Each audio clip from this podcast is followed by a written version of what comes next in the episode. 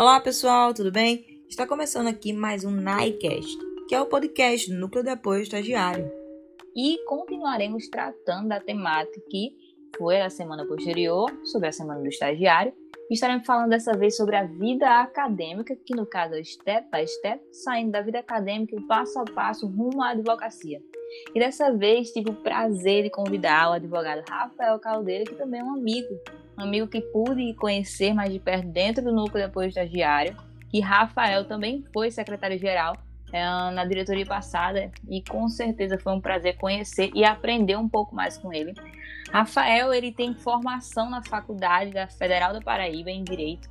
Além disso, ele está inscrito na pós-graduação de Direito Penal, Processual Penal, Segurança Pública, Perícia Forense e Investigação Criminal na FESMIP e o EPB. Rafael é advogado criminalista, é sua área específica, como eu disse, além de diversas atuações no meio acadêmico, ele também faz parte atualmente e é membro da comissão da Jovem Advocacia. Eu vou passar a palavra agora para Rafael para que ele possa se introduzir e falar com nossos ouvintes. Fique à vontade, Rafael. Olá, Débora. Olá, queridos ouvintes, queridas ouvintes. Muito obrigado pelo convite. É um prazer estar aqui com vocês, podendo tratar desse tema tão importante, não é mesmo, Débora? Que é o step by step, o passo a passo, como a Débora disse, da vida acadêmica até a advocacia.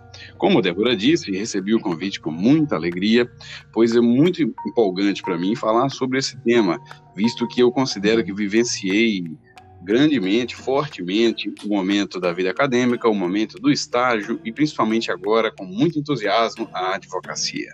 Exatamente, Caldeira. E olha só, como você disse, né, o step by step da vida acadêmica, você disse que usufruiu dela muito bem. E, bem, atualmente eu me encontro ainda na universidade. E a vida acadêmica ela pode ser um desafio, certo? Tudo depende da forma que a gente enxerga e da forma que a gente leva ela. E eu gosto de pensar que aquilo que não me desafia não me transforma, não me molda, não me potencializa.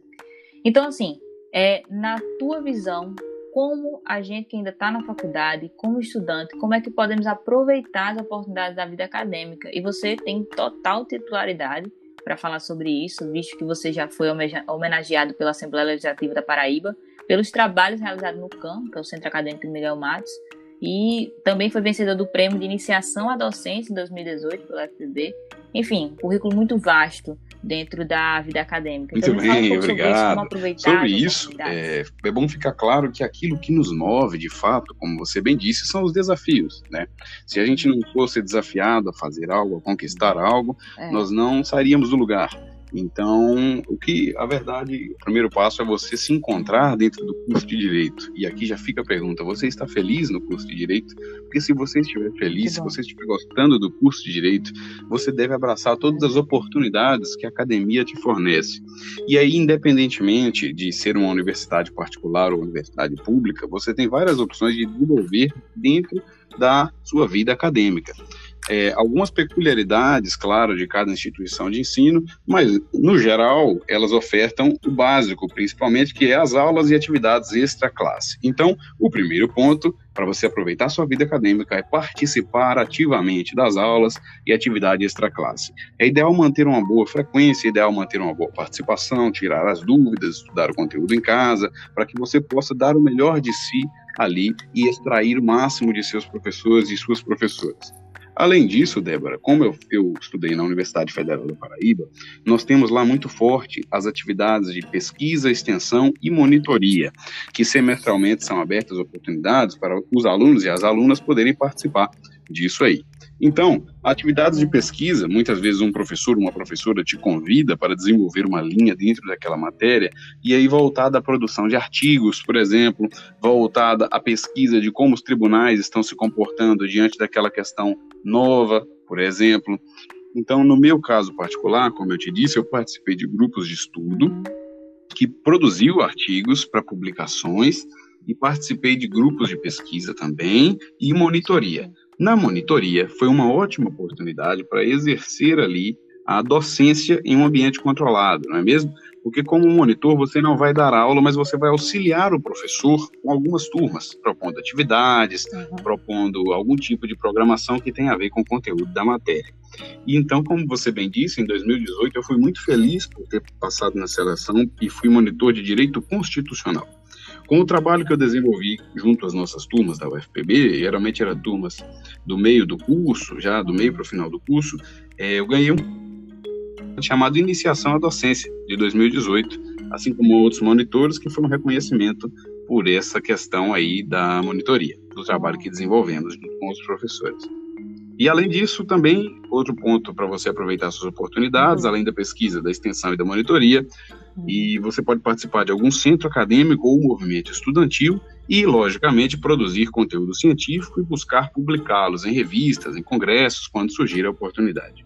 É verdade. Essa questão começou a fala falando sobre, começou em, é, perguntando, né, indagando sobre se você está feliz no curso de direito ou não. E isso é algo que eu não aplico apenas na vida acadêmica, mas em muitas coisas que a gente faz, né? Porque tudo que a gente faz por obrigação é chato e a gente não quer se desenvolver naquilo.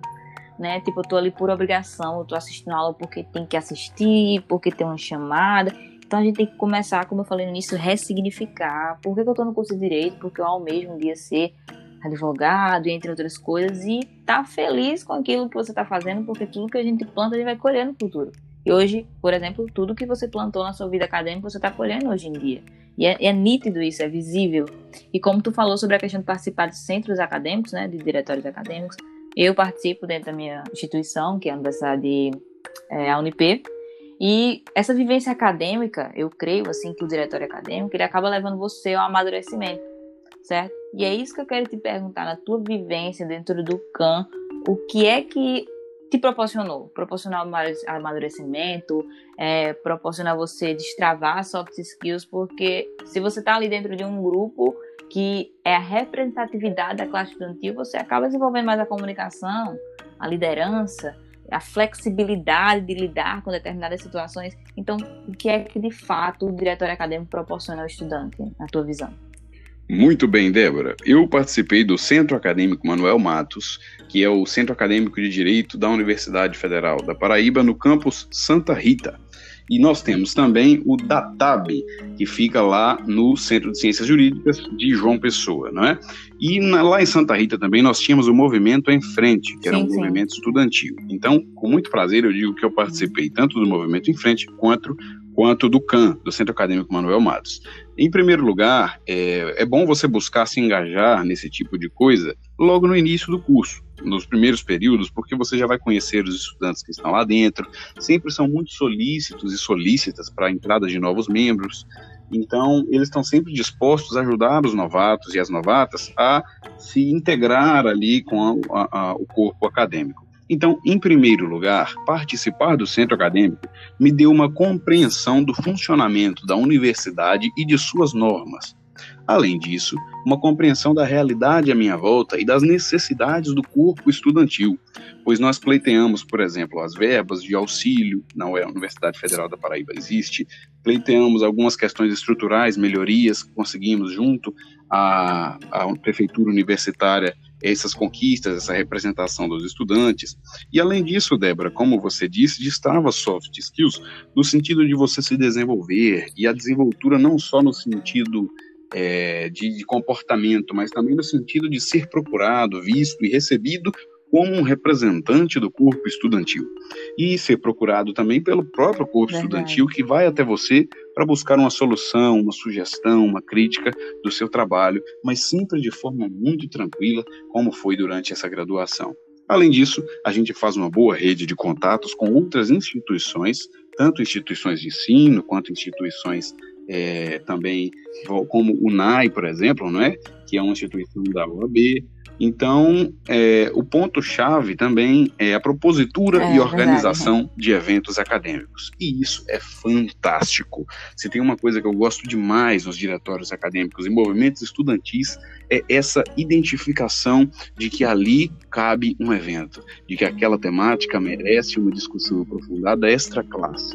Então, o movimento estudantil, o centro acadêmico, uhum. também proporciona essa interdisciplinaridade entre as disciplinas do direito, entre o direito e outras áreas do conhecimento, traz palestrantes de outras áreas para dentro da universidade e leva as pessoas da universidade para fora e isso é muito bom. Também campeonatos esportivos entre universidades, entre turmas, como as copas jurídicas que nós fazíamos, as Olimpíadas jurídicas que nós fazíamos pelo CAN. Então, eu posso afirmar, minha amiga Débora, que eu com certeza evoluí e melhorei muito depois de participar do Centro Acadêmico Manuel Matos, do qual eu sou muito grato por ter sido parte. Verdade, Rafa. É, essa questão do diretório, como eu faço parte, eu consigo notar o quanto a gente amadurece e é nítido a evolução, como você disse, você ser procurado por estudantes, ter essa representatividade, até o público que está nos ouvindo, é, caso na sua faculdade, tem algumas instituições que não tem, de fato, assim, um diretório acadêmico, tem, tem uma representação, mas ela não é tão ativa, você fez parte, que foi como secretário-geral, dentro do NAI. Essa função, essa função do networking, de representar o corpo estudantil e também os estagiários, né? A, a nossa classe, que também proporciona diversas oportunidades para você justamente pensar fora da caixa. São atividades que, assim, a gente não vai exercer, por exemplo, as habilidades soft skills, a gente não vai exercer dentro da sala de aula, indo e saindo daquela porta. A gente tem que começar a expandir cada vez mais o nosso conhecimento e pensar fora da caixa, pensar fora das quatro paredes da instituição. Então, tanto o diretório acadêmico e também vejo isso atualmente na minha vida, a questão do núcleo de apoio estagiário, né? Porque são formas você sim, sim, sim, de fato, Débora, muito bem colocado, porque tem, a forma de é, entrada nos movimentos estudantis, geralmente, né, votação, podem é ser é por uma seleção, pode ser alguma coisa de uma é. reunião para você conhecer o candidato, a pessoa que está querendo entrar, mas os centros acadêmicos, pelo menos o que eu tenho São conhecimento da Universidade é. Federal da Paraíba, eles funcionam da seguinte maneira, como você bem disse, uma vez por ano, tem eleições baseadas e previstas em estatutos do centro acadêmico, uhum. do diretório acadêmico, na qual chapas de estudantes se candidatam e são submetidas ao voto de todos e todas que participam uhum. do corpo estudantil, para que devidamente eleitos e legitimados possam desenvolver o trabalho de um ano à frente daquele diretório acadêmico ali. Já é, as pessoas que não possuem, por exemplo, um movimento estudantil ou um diretório estudantil em sua universidade podem se propor a criar um. E isso é o fantástico. Pode, pode haver uma criação de um grupo de estudantes em prol da universidade, ou mesmo que seja universidade privada, para dialogar Exato. com a direção e facilitar Exato. algumas coisas cotidianas.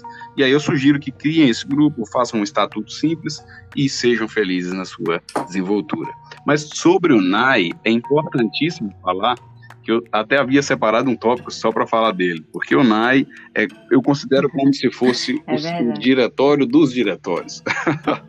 o NAI é um, um, uma, uma, comissão da Ordem dos Advogados do Brasil que é composta por estudantes de direito. Hum, então, verdade. isso é fantástico porque dentro da Ordem dos Advogados do Brasil você tem a, a, oportunidade de representar a instituição perante as universidades, perante os outros, as outras estudantes de direito.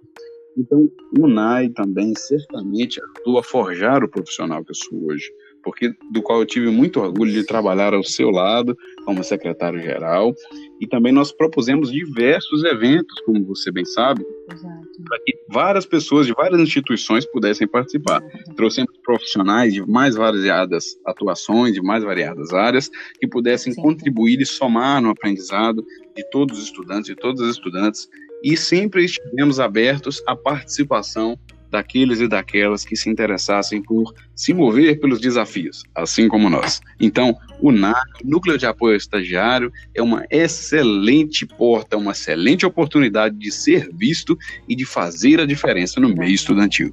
Verdade. Quando a gente se posiciona, a gente faz a diferença na vida do próximo e também na nossa, né? E além da vida acadêmica, Rafael, também, assim, tudo isso que foi abordado aqui são fatores dentro da universidade. E a universidade também propõe aos estudantes, a partir de um certo período, o estágio, seja ele voluntário ou obrigatório, a partir do P7, depende da instituição e também da região. Mas, na sua visão, qual é a importância do estágio e, já dando continuidade Muito bem, Débora. O, o estágio, estágio é essencial é para a consolidação da teoria, daquilo que você aprende na universidade. Quando você tem a oportunidade de colocar em prática, é essencial para a fixação daquele conteúdo, certo? Sim. Por meio do estágio, você tem a oportunidade de exercer aquele ramo profissional que você deseja dentro do direito. Então, nesse momento, é importante fazer duas considerações iniciais sobre o estágio. A primeira é que no nosso país há uma lei número 11.788 de 2018 que rege e regulamenta o estágio profissional, digamos assim, o estágio oficial é regulamentado por essa lei. De acordo, inclusive, com o artigo 1 parágrafo 2 o estágio visa ao aprendizado de competências próprias da atividade profissional e a contextualização curricular, objetivando o desenvolvimento do educando para a vida cidadã e para o trabalho. Então, já está lá claramente exposto na lei sobre isso. E agora, o segundo ponto, que é importante demais esclarecermos, é que há dois tipos de estágio no curso de direito, basicamente. Podemos diferenciá-los em estágios no setor privado e estágios no setor público. E como que se dá a entrada no estágio de um setor público, por exemplo? É, oportunamente, de tempos em tempos, os órgãos públicos costumam abrir editais para preenchimentos de vagas de estagiários. Então, você, como estudante, é bom ficar ligado, é bom ficar ligada naquele órgão que você admira, como, por exemplo, o Ministério Público, como, por exemplo, o Tribunal de Justiça, para que você possa aproveitar a oportunidade de um concurso público. E aí a pessoa já começa a fazer os concursos públicos para você ser aprovado naquele concurso público e conseguir estagiar em uma vara de cartório, por exemplo, de fórum. Ou então você pode estagiar com um promotor, com uma promotora, com um defensor público, com uma defensora pública, e por aí vai, com um advogado geral é, da União, por exemplo, AGU. Então, são várias oportunidades de estágio no setor público, mas, como eu já disse, a maioria delas geralmente é por seleção, por concurso. Então, você já começa a treinar para o pessoal que gosta de um concurso público, que pretende fazer um concurso público, já na oportunidade de estagiar. E até você vai pegar a prática ali do ambiente, não é? Agora, por outro lado, nós temos os estágios em instituições privadas, como os escritórios de advocacia, que são mais comum de uhum. acontecer, né? É importante também nós frisarmos aqui que o artigo 3 da lei que eu falei estabelece alguns requisitos para que esse estágio seja válido, para que seja possível manter esse estágio. Por exemplo, a pessoa tem que ter matrícula e frequência regular em uma instituição de ensino, tem que celebrar um termo de compromisso entre o educando, a parte concedente do estágio, a empresa e a instituição de ensino, e tem que haver, Débora, uma compatibilidade entre as atividades desenvolvidas no estágio e aquelas previstas no termo de compromisso. Isso é óbvio. Você não vai estagiar em algo que não tenha nada a ver com o que você aprende na universidade, não é? Portanto, o estágio visa desenvolver o lado profissional, te permite ter uma noção do mercado de trabalho e da forma como aquele ambiente ao qual você está inserido ou inserida funciona cotidianamente. Além disso, tem uma alta carga de aprendizado e uma rede de network fantástica, pois no dia a dia, conciliando ensino na universidade e prática no estágio, seja em órgão público ou em um escritório de advocacia, por exemplo, você tem acesso a profissionais que estão ali do seu lado capacitadíssimos para poder te auxiliar nessa missão e te introduzir no dia a dia da advocacia, por exemplo. Te introduzir, te mostrar como é desde a feitura, desde a organização de uma petição inicial, até mesmo o despacho, até mesmo acompanhamento de uma sustentação oral nos tribunais em grau de recurso. Então, o ideal é que o estudante exerça a profissão de modo supervisionado e em um ambiente controlado. Exercer a profissão, obviamente, eu falo enquanto acompanhante do profissional, acompanhá-lo no exercício da profissão para que você veja como é a rotina do dia a dia. No meu caso, eu tive a oportunidade de estagiar em uhum. dois grandes escritórios aqui de João Pessoa, aqui da Paraíba, que foram o Rocha Marinho Sales e o Mousalas Azevedo, aos quais eu sou extremamente grato por tudo que me foi feito e ensinado e forjado o profissional que sou hoje. Então, por meio desses escritórios, eu pude aprender na prática, como eu disse, a desenvolver a advocacia e a me apaixonar por aquilo ao qual eu já tinha predisposição porque eu já imaginava que eu iria enveredar para o lado da advocacia, que o curso nosso é um leque, você sabe disso. Tem vários tipos de concurso público, vários tipos de explorar suas sua aptidões, então a, a, advocacia foi uma delas. E já Sim. congregando com a, a OAB, Débora, que nos recebe nesse podcast, é importante frisar que a partir do sétimo período de curso, o estudante ou a estudante regularmente uhum. é, matriculado ou matriculada na instituição de ensino regularmente cumprindo um estágio no escritório de advocacia, pode fazer a carteira da OAB dele. Isso mesmo que você está ouvindo. A carteira da OAB de estagiário de estagiária.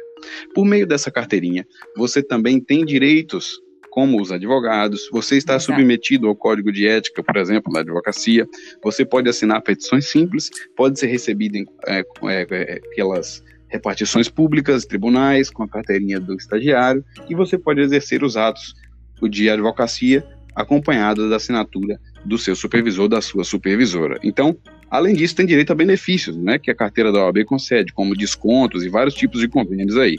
Então vale muito a pena, Débora, você paga uma anuidade relativamente proporcional é. e vale muito a pena. Quem se interessar a partir do sétimo período, faça a carteira de estagiário da OAB, porque você tem muito benefício a ganhar. Concordo contigo. Isso, Inclusive, quando você recebe a carteira de estagiário, é a mesma solenidade daqueles que recebem a carteira de advogado. Então você já começa a se enxergar naquilo que você será futuramente. Sim, exatamente. Então a carteira de estagiário proporciona você ser um quase advogado. Você não é, mas está caminhando para ser. E um dos pontos que foi tratado por você, Rafael, é a questão de desenvolver, Sim. que me chamou a atenção, desenvolver o lado profissional dentro do estágio, ter noção do mercado de trabalho e uma coisa muito importante do direito, que é o networking. Então, assim, tem muito, muitos estudantes têm um, uma, uma questão, assim, entre eles, que é quando que a gente pode se posicionar na sociedade, por exemplo, através das redes sociais, Instagram, etc. Quando é que a gente pode, se de fato existe um período, né, usar o termo quando, mas quando podemos nos posicionar na sociedade de fato e expor os pensamentos jurídicos, é, quando é que gente pode começar a trabalhar esse networking? Assim, só um parêntese, é, tem uma brincadeira que meu irmão não é da área do, do direito, ele cursa medicina, mas existia uma brincadeira entre ele e um amigo dele, que também é meu amigo, que ele sempre falava assim: ah, você tá falando isso, mas você é P1. Sabe? Tipo assim, fica quieto, você é P1. Claro que é uma brincadeira entre eles, mas que isso existe nas diversas áreas dentro de uma faculdade, direito, medicina, e seja lá o curso que você esteja fazendo. Por isso que muitos estudantes acabam é, retraindo, retrocedendo e não se posicionam quanto antes, porque acham que pelo fato de estar no primeiro período do curso, não pode começar a usar suas mídias sociais para expor. Muito bem, tá Débora. De tá fato, hoje em dia então, quem não é visto opinião, não é lembrado, não é mesmo? História, e é até é mesmo a presença digital não deixa de ser uma presença, porque as pessoas hoje passam muito tempo nas redes sociais, verdade, que acabam verdade. sendo uma forma de divulgação, né? divulgação de você mesmo, divulgação do seu profissional. E claro que nós sabemos que a advocacia possui muitas restrições em relação à propaganda, à divulgação, mas Enquanto estudante, você já pode começar a se posicionar na sociedade, como você bem colocou, a partir do primeiro sim, período sim. de curso. Tá?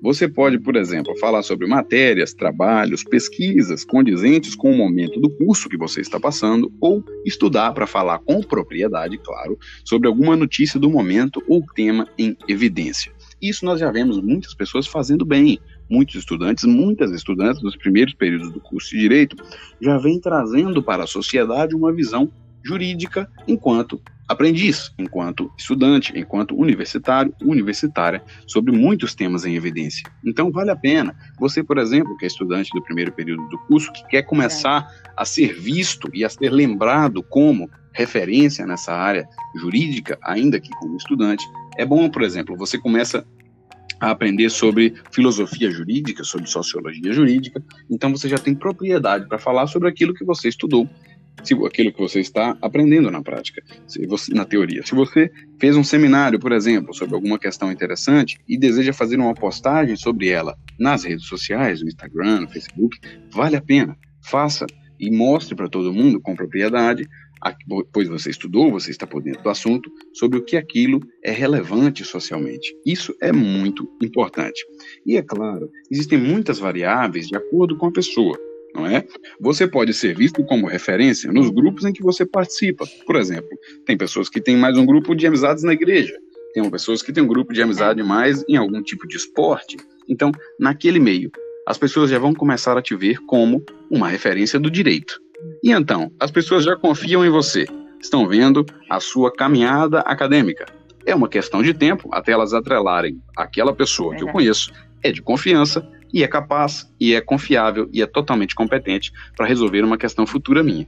Então a primeira pessoa no subconsciente automaticamente que a pessoa próxima vai lembrar é de você, que já está aparecendo, que já está se posicionando, que já está propondo algum debate jurídico nas redes sociais, claro, respeitando, obviamente, o seu atual momento no curso, o, o que você está vendo, porque, Débora, nós temos que tomar cuidado com as coisas que nós não temos domínio. Como você bem sabe, as redes sociais são uma grande vitrine e são grande exposição. As coisas hoje são muito efêmeras, mas também são muito intensas. Então, por vezes, pode repercutir negativamente uhum. alguma fala em dissonância com a realidade, em dissonância com a lei, em dissonância com aquilo que está sendo colocado ali. Então, o conselho que eu dou é: se deseja aprimorar o network e se posicionar nas redes sociais, fique à vontade, mas se prepare para isso e fale com propriedade, com segurança, treine várias vezes e seja feliz na sua divulgação. Obviamente, isso em relação à parte acadêmica. Em relação à parte do estágio, você também pode aprimorar o seu network, não é? Como, quando, quando começar a trabalhar o network no estágio? A partir do primeiro dia que você está lá. Você já é representante de uma empresa, ou você já é representante daquele ambiente público que você está, então, obviamente, você vai ter contato com muitos profissionais, muitas profissionais competentes. E a partir do momento que você está solícito, solícita para ajudá-los ou ajudá-las, você com certeza será lembrado e você também deve buscar participar de todas as atividades concernentes ali ao seu trabalho, na medida de que você puder ajudar, que você puder participar. Por exemplo, se aquele seu advogado, aquela sua advogada, parceiro, supervisor, supervisora, for fazer uma sustentação oral, você poderia chegar e solicitar: eu posso ir com você, posso te acompanhar, e assim você vai ser apresentado àqueles e aquelas colegas que estiverem lá no ato da sustentação, aos julgadores, às julgadoras que estiverem lá participando. Então você já vai ser visto com mais naturalidade naquele meio, já vai passar a ser reconhecido, vai passar a ser chamado pelo nome e, consequentemente, vai passar a ser lembrado e lembrada. Que é isso que eu creio que está em voga em questão aqui. Uhum, inclusive é uma coisa que eu aprendi com o Paulinho, Paulinho Maia. Falei a ele até dentro do podcast que a gente gravou. E foi no núcleo depois estagiário que ele me ensinou isso de uma maneira que não foi explícita, mas foi convivendo com ele. E quem não é visto não é lembrado. E essa frase para mim remete à palavra posicionamento. E é como você falou. O estagiário ele tem que estar posicionado. Se, vai para onde o advogado vai, começa a ver ele fazendo e se posiciona. Porque você, vão começar a associar ele a você, que é o branding, né? Então você não, não vai ser mais o estagiário de fulano, você terá o seu próprio nome. Então, quem não é visto não é lembrado. Seja lembrado, se posicione, independentemente de estar no P1, P2, ser estagiário, é preciso a gente se posicionar. É como diz até aquela música de Geraldo Vandré, quem sabe faz a hora, não espera acontecer. Então não espera acontecer, faz, né? Se posiciona, não espera alguém fazer por você. Isso é o que a vida ensina muito. Faça, mas faça com cautela, como você bem aconselhou, porque as redes sociais são efêmeras, mas são intensas faça com equilíbrio, né? Na, verdade, isso é um princípio para a nossa vida como um todo. Mas, olha só, essa questão que a gente intitulou para o podcast, o Step by Step, que é o passo a passo, é, até os dias atuais, no seu caso, advocacia criminal, quais são os conselhos que você daria a um estudante que está ingressando na faculdade agora, para seguir esse passo a passo? Primeiramente, como nós já falamos, aproveitar as oportunidades acadêmicas. Isso. Participe ativamente daquilo que o seu professor, a sua professora propõe, desde que você se sinta confortável, claro, porque é comum nos depararmos com várias oportunidades, um leque de oportunidades, assim que chegamos na universidade. Então, participe dos grupos de estudo, participe dos grupos de pesquisa, dos grupos de extensão, participe das seleções de monitoria e de todo aquele tipo de produção acadêmica que pode ser positivo para você. Proponha artigos para os seus docentes, para as suas docentes, por exemplo, para que sejam até forma de avaliação. Muitos professores e professoras que eu tive fizeram uma nota da disciplina como forma de artigo, e a partir daquele artigo nós poderíamos publicar, nós poderíamos divulgar e assim aproveitar essa oportunidade. Além disso, Débora, Produzir conteúdo acadêmico, como nós acabamos de dizer, pode ser uma ótima forma de ser visto e ser lembrado. Produzir conteúdo acadêmico não apenas no artigo, por meio de artigo científico, de resenha crítica, de resumo, mas também por meio de é, conteúdos nas redes sociais. Conteúdos ali de formas dinâmicas, como no Instagram, por exemplo, stories, é, enquetes ou comentários sobre é, situações atuais. Além disso, participar de movimentos estudantis, de centros acadêmicos e, é claro, do núcleo de apoio ao estagiário, não é mesmo? É essencial participar ativamente para você conhecer outras pessoas que estejam na mesma realidade que a sua. Porque Sim. uma coisa boa é você ver um tipo de visão diferente da sua, um tipo de ideia diferente da sua, para agregar e somar no seu crescimento pessoal e contribuir com o crescimento da coletividade, não é mesmo? Além disso, como nós já dissemos, divulgue nas redes sociais desde cedo a formação de sua imagem profissional. E isso tem que ser uma questão natural, uma questão decorrente do cotidiano. Não adianta você querer forçar de uma hora para outra algo que você não é. Então, se tiver alguma dica principal, seja você mesmo, seja você mesma, e isso de forma natural vai aparecer para as pessoas. Além disso, aproveite o estágio, aproveite a oportunidade de estágio, foque no estágio público, se assim você quiser seguir uma carreira pública, e foque no estágio no escritório de advocacia, se você desejar seguir os rumos da advocacia.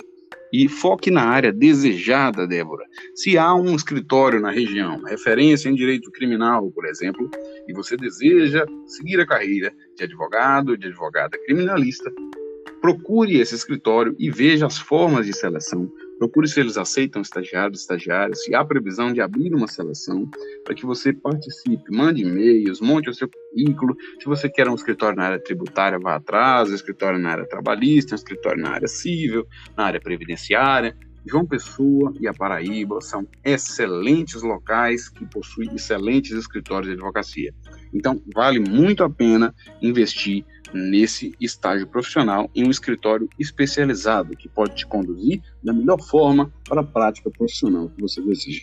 Então, são sinteticamente essas as dicas que eu daria como forma de conselho para um estudante, para uma estudante que está ingressando agora na universidade. É verdade, rapaz. Inclusive, guardei alguns conselhos para mim que ainda estou na faculdade. E, na verdade, todo o podcast foi muito bem explicado por você. Eu tenho certeza que nossos ouvintes estão gostando bastante. E quem sabe estão até sendo incentivados a buscar, por exemplo, diretórios acadêmicos, a entender um pouco mais sobre o NAI. Às vezes, durante a nossa vida acadêmica, podemos nos sentir um pouco perdidos, sendo levados pelo vento. E quem sabe tem pessoas agora que estão sendo direcionadas né, a parar para pensar e a, a buscar de fato assim, qual o meu propósito e para qual esfera do direito eu fui chamado para atuar. Mas já seguindo para as considerações finais, eu quero deixar agora esse espaço livre para você poder indicar aos nossos ouvintes livros, filmes, séries, enfim. Muito bem, Débora. Muito obrigado pela oportunidade. Já deixo aqui também o um agradecimento a todos e todas que estão ouvindo até agora o nosso podcast.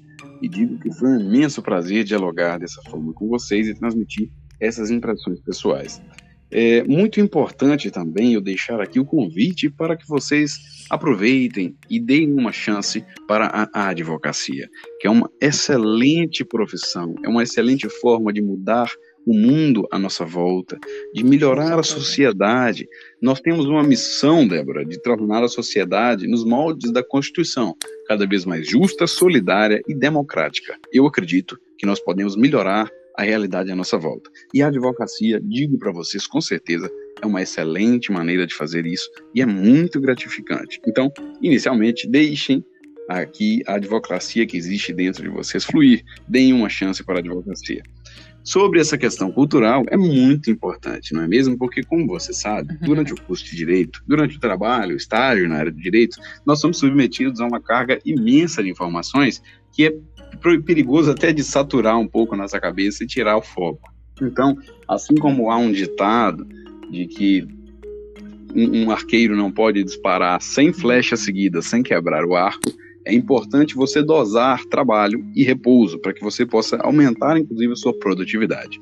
Se você desejar é, já poder focar mais nessa área do direito, na área do descanso, se você quiser introduzir pequenas coisas prazerosas, leituras para você fazer, eu indico aqui dois livros e, obviamente, vou puxar a brasa para minha sardinha do direito criminal. indico, indico aqui para vocês o livro Vigiar e Punir, de Michel Foucault, que é um livro excelente que trata do modo como qual a aplicação da pena e a visão dos detentos, a visão dos Clássico. delitos foi feita ao longo do, dos séculos, ao longo das eras, ao longo da humanidade, e a formação do conceito que temos hoje de prisões. Então, esse livro é excelente, até como forma de quem não é da área, de um leigo, porque é uma leitura muito dinâmica, uma leitura muito agradável, uma leitura muito bacana para você ver. Vigiar e Punir, de Michel Foucault. O outro livro que eu indico aqui é Teoria dos Jogos no Processo Penal, de Aurim Lopes Júnior. Esse livro trata o processo criminal como um jogo, Débora. Isso mesmo. Ele trata você, enquanto advogada, como uma player. E enquanto player, você vai jogar o jogo. E ele mostra as regras do jogo, ele mostra a visão e as estratégias do jogo, dependendo de qual lado do tabuleiro você está, se é que podemos dizer assim.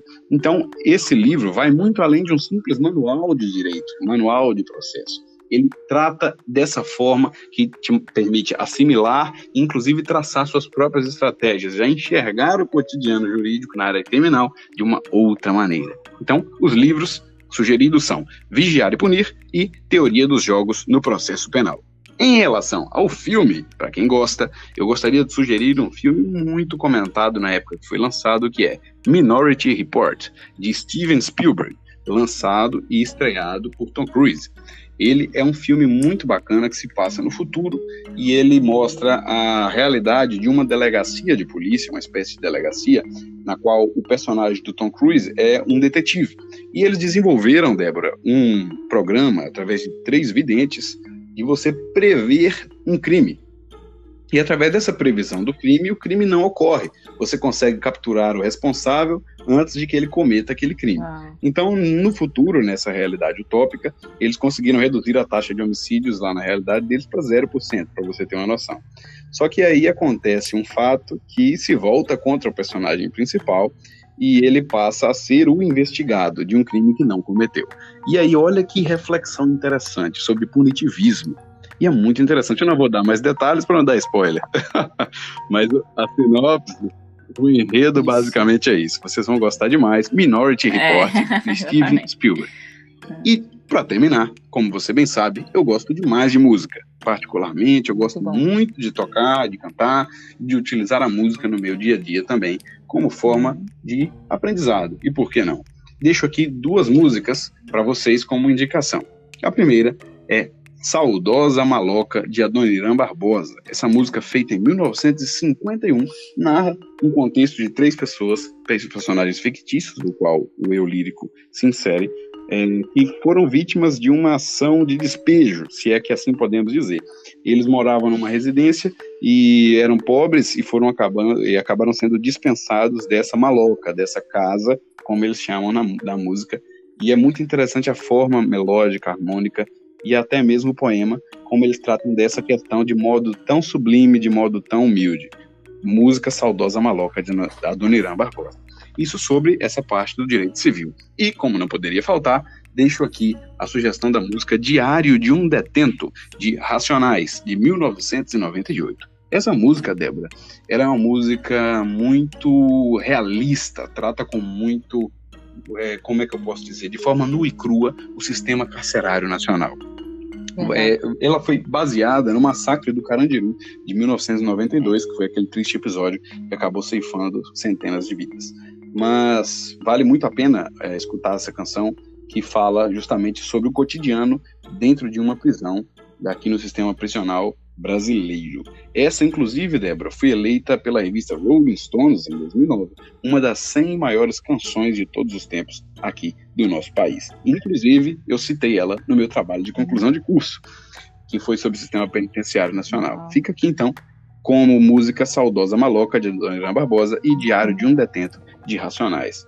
Por fim, diante de tudo que nós conversamos, diante dessa realidade, reitero meus agradecimentos. Fico muito feliz e honrado com o convite de poder falar para tantas pessoas boas que estão escutando agora.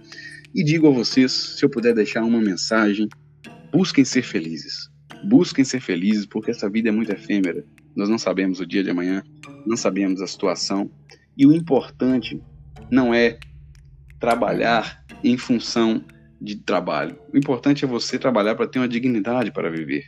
Então, tendo em vista que o importante é ser feliz, busquemos, pois, a felicidade. Desejo de coração que cada um, cada uma que nos escuta, seja muito feliz com as suas escolhas e que possa fazer o melhor para contribuir com essa sociedade, para que tornarmos, para que possamos torná-la um lugar melhor no futuro, tá bem? Meu muito obrigado e fico à disposição de vocês. Eu que agradeço, Rafael. Excelente podcast. Você finalizou com chave de ouro. Excelentes indicações de música também. Eu, particularmente, gosto muito de Área de Detento.